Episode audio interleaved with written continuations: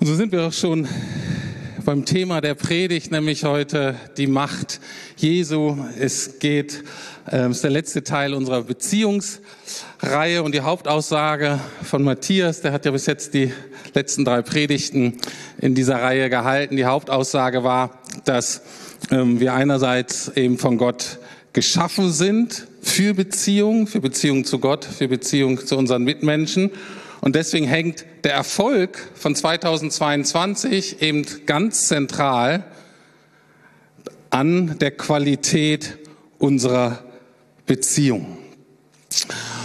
Und bisher hat er eben drüber gesprochen, über drei ganz wichtige Dinge, die unsere Beziehung auf zwischenmenschlicher Ebene verbessern. Das ist eben die Macht der Liebe, die Macht des Gebetes und die Macht der Vergebung. Und heute quasi als krönender Abschluss die Macht Jesu in unserem Leben. Und ich habe überlegt, das ist natürlich ein großes Thema, die Macht Jesu. Ähm, welchen Schwerpunkt äh, setze ich da? Ähm, Jesu Macht ist ja unbegrenzt, sie ist auch sehr vielfältig. Jesus hat natürlich jederzeit die Macht, die Freiheit, irgendwie einzugreifen in unser Leben, in unsere ähm, Beziehung. Aber ich möchte heute ein bisschen anderen Schwerpunkt setzen. Und zwar möchte ich zeigen, dass Jesu seine Macht dadurch demonstriert, beziehungsweise dadurch seine Macht sich in unserem Leben auswirkt, durch die Tatsache, dass er immer der bessere Beziehungspartner ist. Jesus ist quasi immer der bessere Mitmensch, er ist praktisch immer das bessere Gegenüber. Was meine ich damit? In einer Freundschaft äh, bin ich Freund und gegenüber ist mein Freund oder eine Freundin, dann weiß ich, Jesus ist immer der bessere Freund. Wenn ihr verheiratet seid, ihr weiß, Jesus ist immer der bessere Ehepartner. Jesus ist immer der bessere Bruder, ist immer der bessere Chef. Und ich denke, wenn wir uns das bewusst machen und in der Art und Weise auch mit ihm in Beziehung treten, dann werden wir dadurch verändert.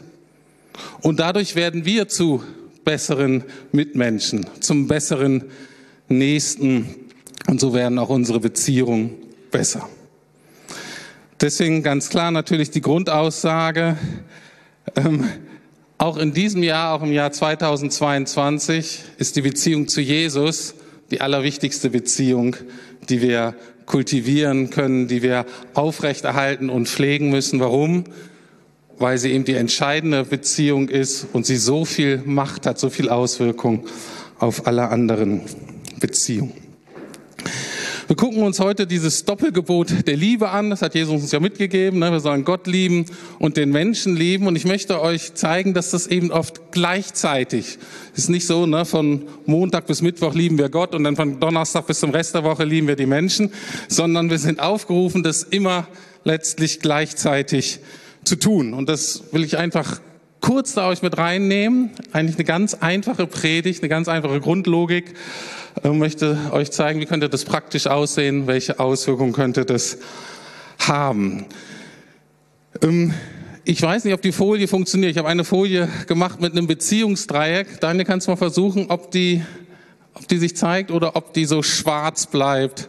Aber wir hatten ja so einen Bibelvers am Anfang, der war total ermutigend, dass die Augen geöffnet werden. Das, das, ne, die sahen halt beide schwarz. Jetzt seht ihr auch schwarz, aber jetzt sollt ihr hier sehend werden. Tut mir leid, ähm, jetzt müsst ihr leider mit meiner Malkunst Vorrang nehmen. Aber das ist so leicht, das müsste selbst ich hinkriegen. Und zwar geht es um ein ganz allgemeines Beziehungsdreieck, in dem wir eigentlich immer stehen. So, das soll ein gleichschenkliches Dreieck werden. Na, guck mal, gar nicht so ganz schlecht. So.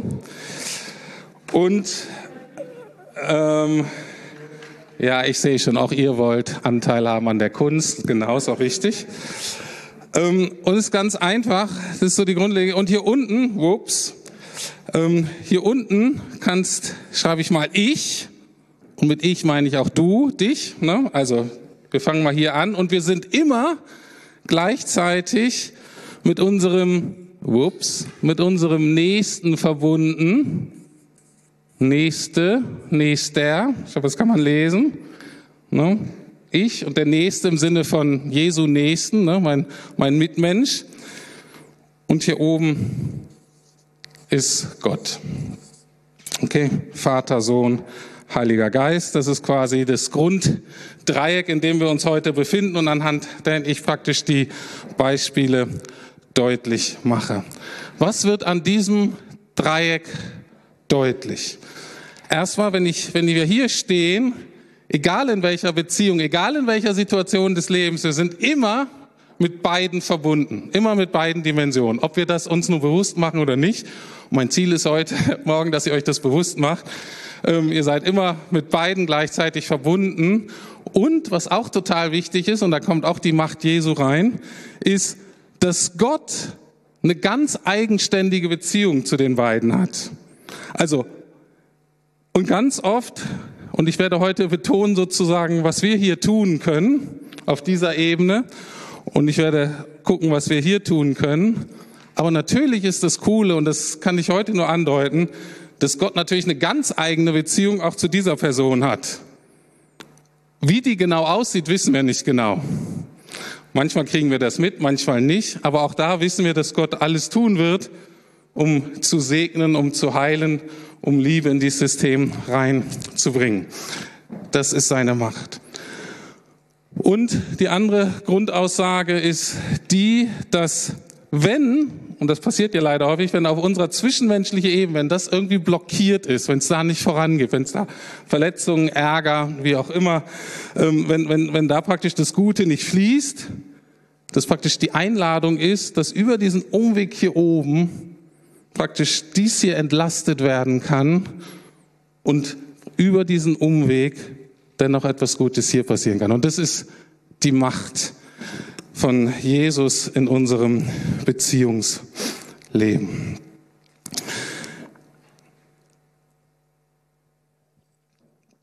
Ich möchte das mal an ein, zwei Bibelstellen deutlich machen aus Epheser 4 und 5. Verse 29 und 31 von Kapitel 4 beschreiben quasi, wie es auf dieser horizontalen menschlichen Ebene aussehen sollte. Und wenn wir unter Druck sind, wenn es nicht gut läuft, sieht es bei uns eben leider oft nicht so aus. Aber so sollte es aussehen. Da sagt der Apostel Paulus, lasst kein hässliches Wort über eure Lippen kommen, sondern habt da, wo es nötig ist, ein gutes Wort, was weiterhilft und allen wohltut. Also auch dem anderen, den ihr gerade nicht so toll findet. Fort also mit aller Bitterkeit, mit Wut, Zorn und gehässigem Gerede. Schreit euch nicht gegenseitig an und verbannt jede Bosheit aus eurer Mitte. Schön, ne? wenn das immer so, wenn wir es immer so leben könnten, aber so soll es aussehen. Und in den nächsten Versen kommt mehr so die horizontale Dimension ein, wie wir, die uns dazu befähigt, dass wir auch so zu leben, so leben. Da steht, seid vielmehr umgänglich und hilfsbereit. Vergebt euch gegenseitig, weil Gott auch euch durch Christus vergeben hat. Folgt in allem Gottes Beispiel, denn ihr seid seine geliebten Kinder. Euer Leben soll von Liebe geprägt sein, wie auch Christus uns geliebt hat. Genau, und dieser Vers zeigt aus, welche Möglichkeiten wir haben, was Gutes in unser Leben kommen kann, wenn wir so eng mit Gott verbunden sind. Vielleicht gleich ein Wort für diejenigen von euch, die ihr noch keine Christen seid oder noch so am Anfang des Glaubens steht. Dieses Beziehungsdreieck, diese Grundlogik ist übrigens ein Grund dafür, weshalb wir allen unseren Leuten empfehlen, jemanden zu heiraten, der auch Christ ist. Einfach um sicherzustellen, dass beide die Möglichkeit haben, diese Ressourcen anzuzapfen, die es bei Gott eben gibt. Andererseits muss man auch sagen, nur weil du weißt, dass es das gibt, ist ja auch das Drama leider in christlichen Beziehungen, heißt es ja noch nicht, dass du die anzapfst, dass du darin lebst. Wir haben zum Beispiel gesungen, ne? die Angst hat keine Chance. Na wann denn? Ja, nicht, wenn ich weiß theoretisch, dass Gott mich liebt und dass er es eigentlich ganz gut mit mir meint, sondern when I stand in his love. Wenn ich da drin lebe, wenn das mich erreicht, wenn das etwas verändert, ja, dann hat die Angst keine Chance.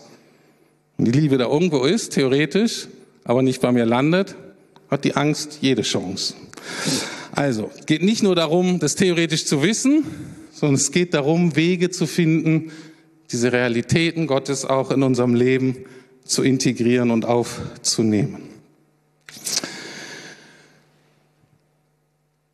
Und gleichzeitig natürlich möchte ich euch, die ihr noch so vielleicht den Glauben so am Entdecken seid, zu zeigen, wie relevant, wie praktisch relevant der Glaube für unser Beziehungsleben ist. Und ich hoffe, dass der eine oder die andere sagt, wow, das ist ja so cool, das will ich auch haben. Dann komm nach dem ähm, Gottesdienst zu mir oder schreib mir eine E-Mail und dann können wir drüber reden, wie das aussieht. Der Apostel Paulus, ähm, der drückt den gleichen Sachverhalt nochmal anders aus. In 1. Korinther 9, Vers 19 steht, der Kontext ist ein bisschen anders, ein evangelistischer Kontext, aber die Grundwahrheit, dieses Dreieck beschreibt er ganz wunderbar. Und er sagt, denn obwohl ich frei und von niemand abhängig bin, also von keinem Menschen abhängig bin, habe ich mich allen zum Diener gemacht, um so viele wie möglich zu gewinnen. Anders ausgedrückt, er sagt, weil ich oben bei Gott ganz sicher gebunden bin und total aufgehoben bin als sein Kind, bin ich überhaupt nicht mehr abhängig von Menschen, die können mir nichts tun letztlich.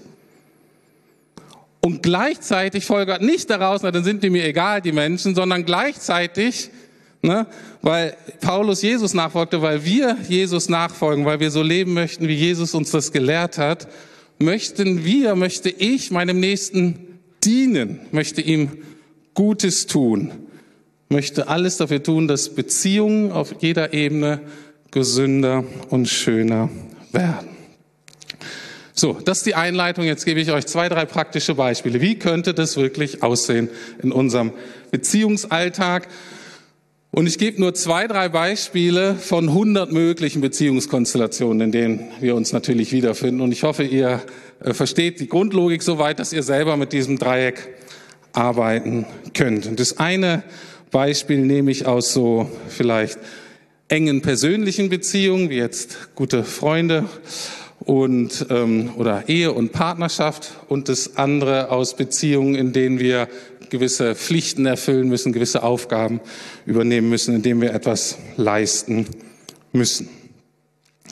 Gut, kommen wir zu einer ähm, engen Beziehung, der Nähe, vielleicht hier Partnerschaft, Ehepartner, jemand, mit dem man gut befreundet ähm, ist. Ähm, jetzt nicht nur eine Liebesbeziehung, aber einfach eine persönlich enge Beziehung.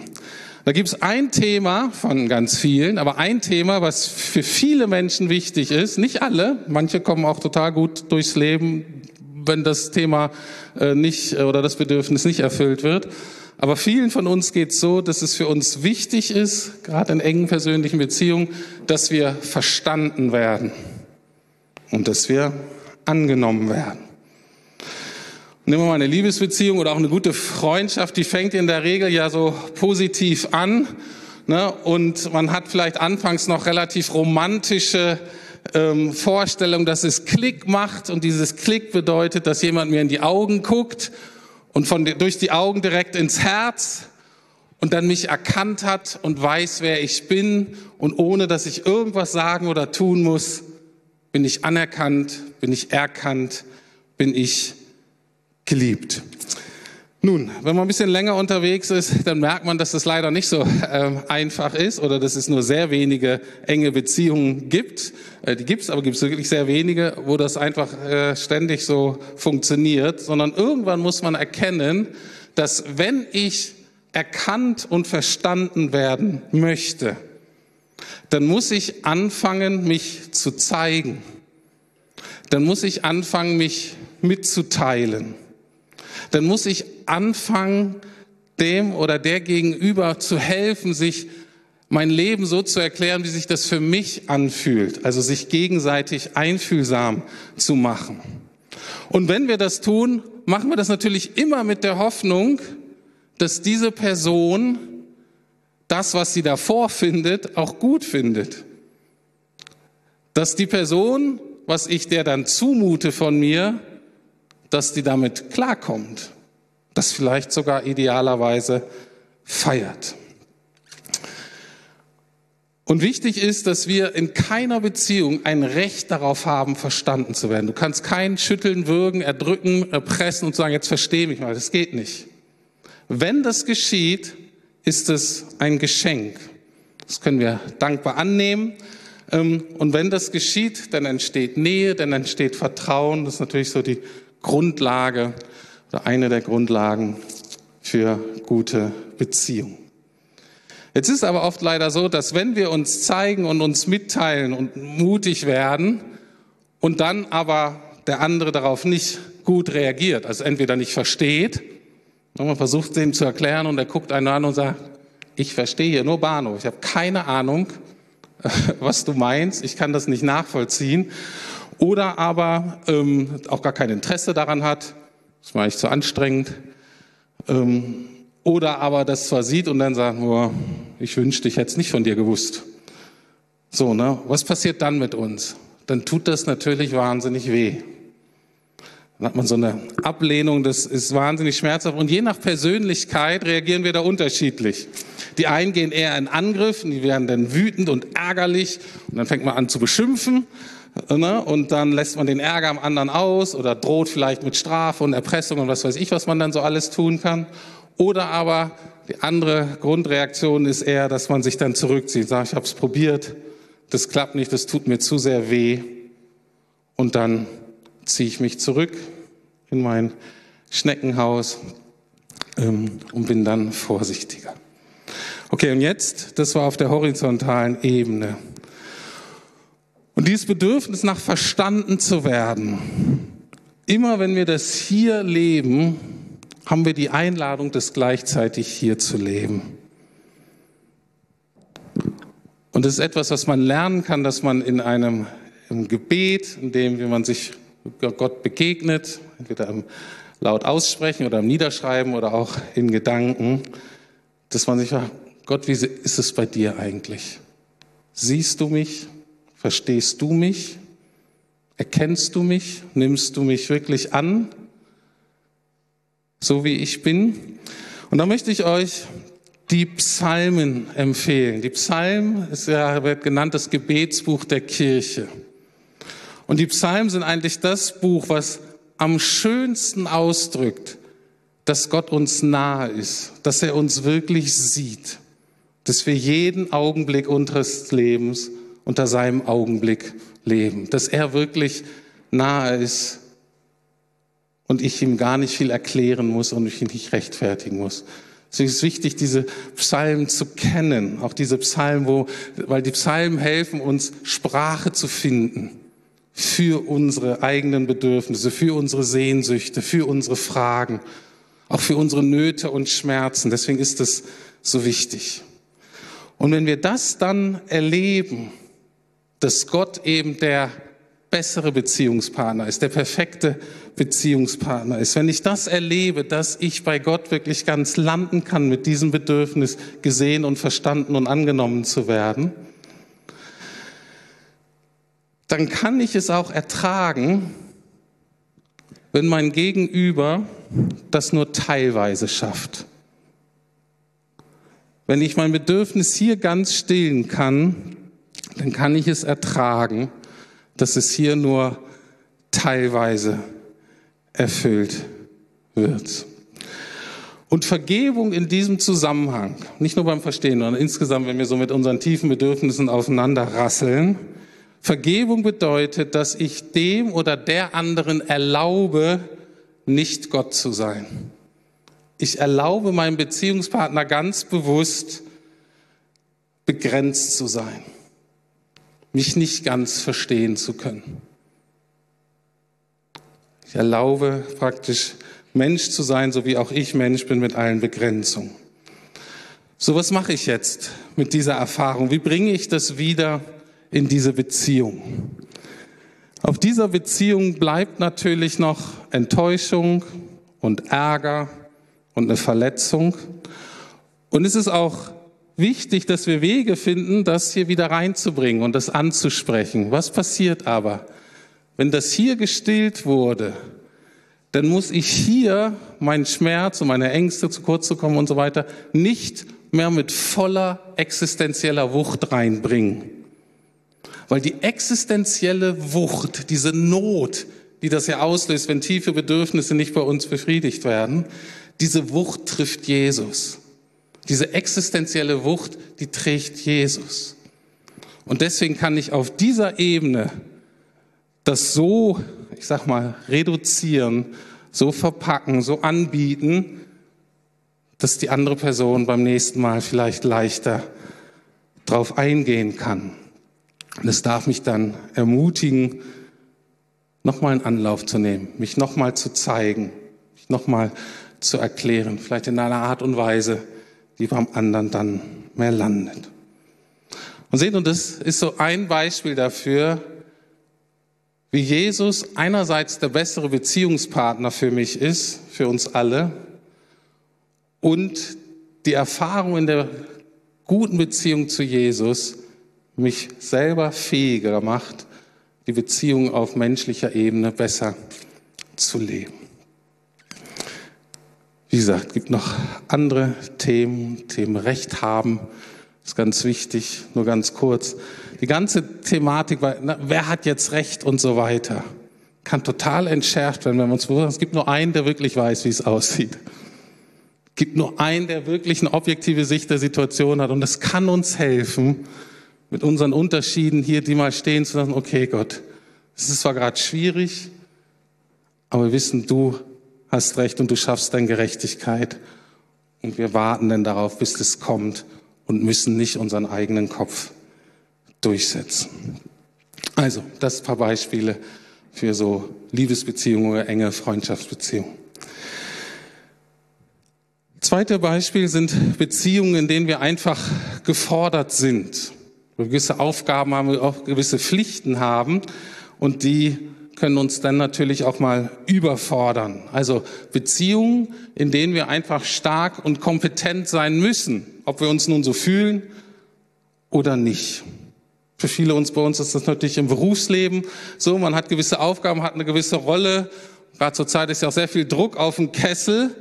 Ne, und da kann ich nicht einfach sagen, no, jetzt fühle ich mich nicht so danach und, und, und so, und, ähm, sondern da ist man gefordert. Ne, da fällt man Geld dafür, da muss man seine Stunden machen und da ist man richtig ähm, unter Druck.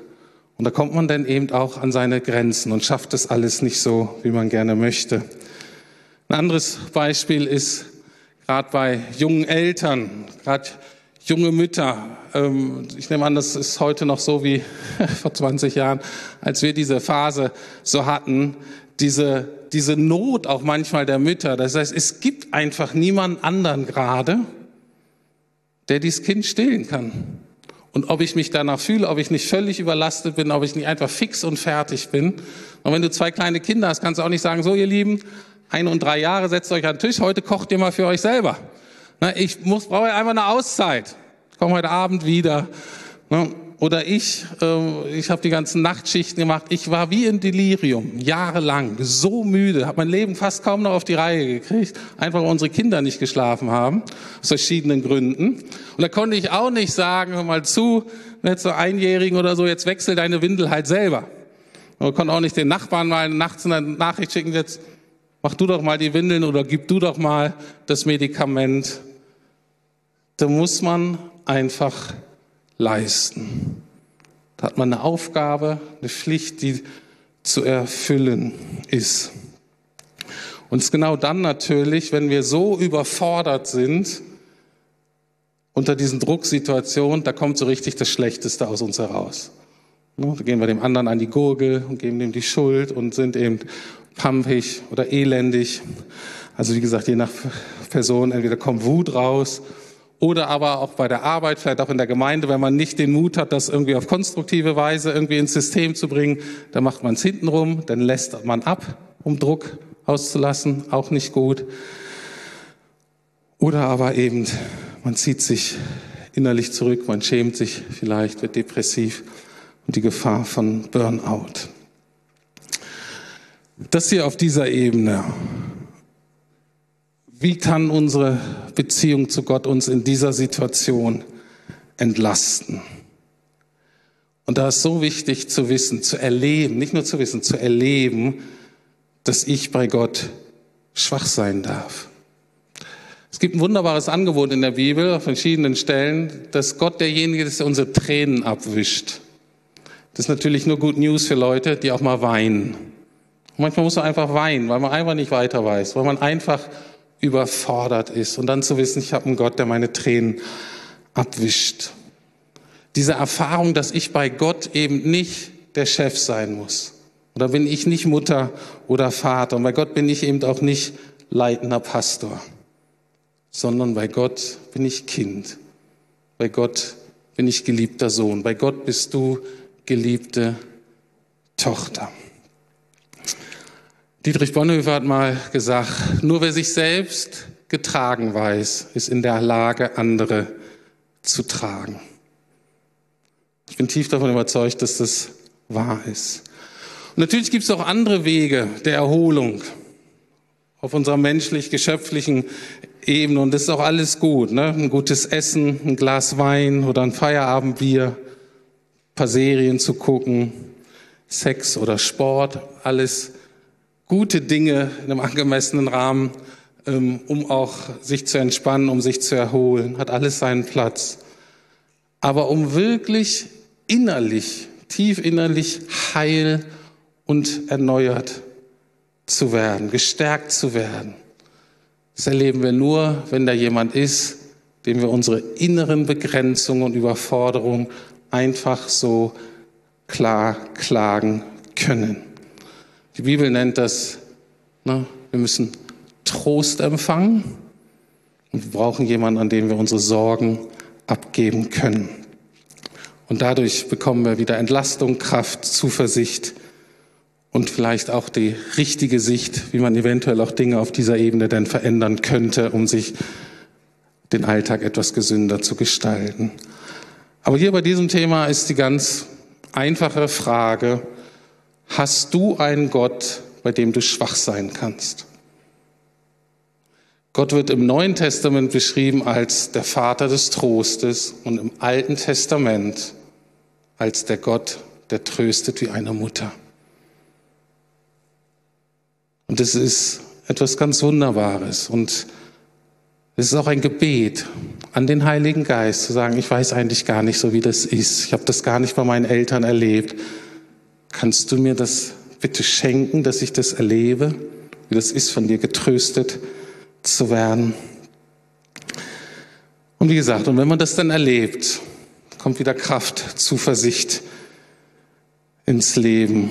Und die Wut und der Ärger und die Enttäuschung kann kleiner werden.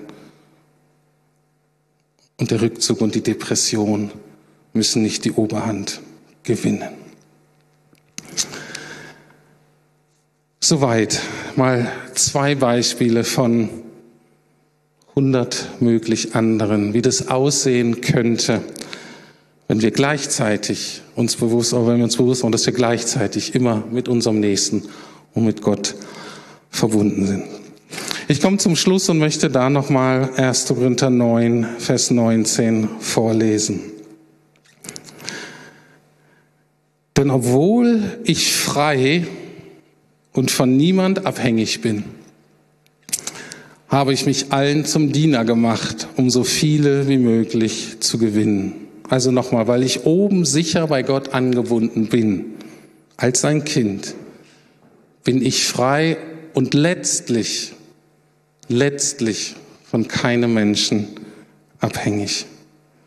Aber weil ich Jesus nachfolge, weil ich diese Liebe von Jesus empfangen habe, möchte ich diese Liebe auch auf der zwischenmenschlichen Ebene weitergeben.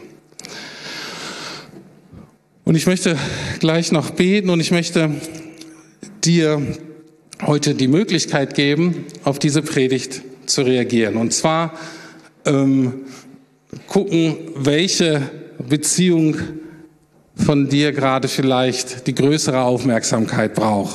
Die gehören so eng zusammen. Wahrscheinlich ist beides nötig. Aber dass du dich vielleicht jetzt entscheidest und sagst, welche von diesen beiden Beziehungen möchte ich stärken? Die erste Entscheidung war, dass du erkennst, oh, ich bin bei Gott nicht so gelandet, wie ich eigentlich landen müsste. Ich bin nicht so sicher. in der Kindschaft. Und ich möchte mich nochmal zum ersten Mal oder neu wieder ganz oben bei Gott anbinden. Und das beinhaltet, dass ich ihm mein ganzes Leben mit meinen ganzen Wünschen, mit meinen ganzen Bedürfnissen, mit meinen ganzen Erfahrungen, Ängsten und Sorge, das möchte ich lernen, ihm das zu bringen. Dass ich wirklich das Gefühl habe, erfahre, dass das da bei ihm landet.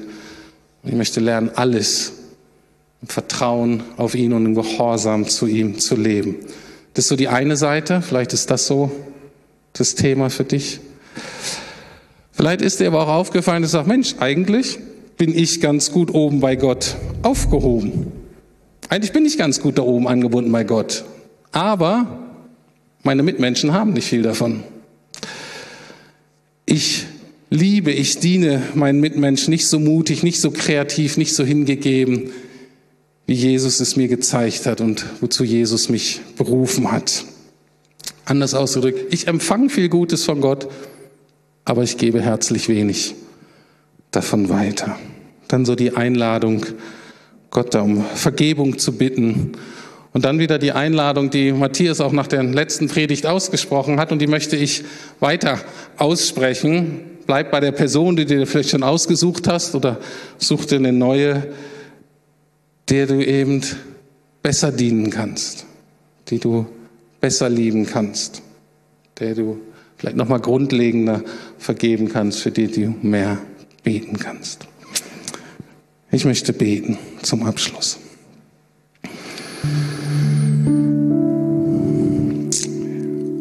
Ja, lieber Herr, du hast wirklich alles für mich, für uns getan. Danke für deine Einladung, dich als meinen ersten und als besseren Beziehungspartner zu erkennen. Herr, und ich erwähle dich jetzt. Ich erwähle dich wieder als meinen ersten Bündnispartner, als meinen besseren Beziehungspartner. Ich will dir danken dass ich so ganz bei dir aufgehoben bin mit allem. Und möchte dich um Vergebung bitten, wo ich aus meinen Mitmenschen etwas herauspressen wollte, was ich so nötig hatte, aber was sie mir nicht geben konnten. Vergib du mir. Und zeig mir, wem ich um Vergebung bitten muss. Und bitte dich, Heiliger Geist, Fülle du meinen. Fülle du den Mangel meines Nächsten, meiner Nächsten aus. Lieber Herr, und ich will dir danken für all das Gute, was ich von dir empfangen habe. Und ich bitte dich um Vergebung, wo ich das so für mich selbst behalten habe. wo ich das egoistisch nur selbst genossen habe und mir keine Mühe, kein Gebet, keine Gedanken gemacht habe, ich das auf ganz natürliche Art und Weise in der Beziehung weitergeben kann. Herr, vergib mir. Und Heiliger Geist, ich bitte dich für mich, bitte dich für uns alle Mach du uns mutig. Mach du uns kreativ. Mach du uns vielleicht auch ein bisschen verrückt. Mach du uns hingegeben, unsere Mitmenschen so zu lieben, wie du uns geliebt hast.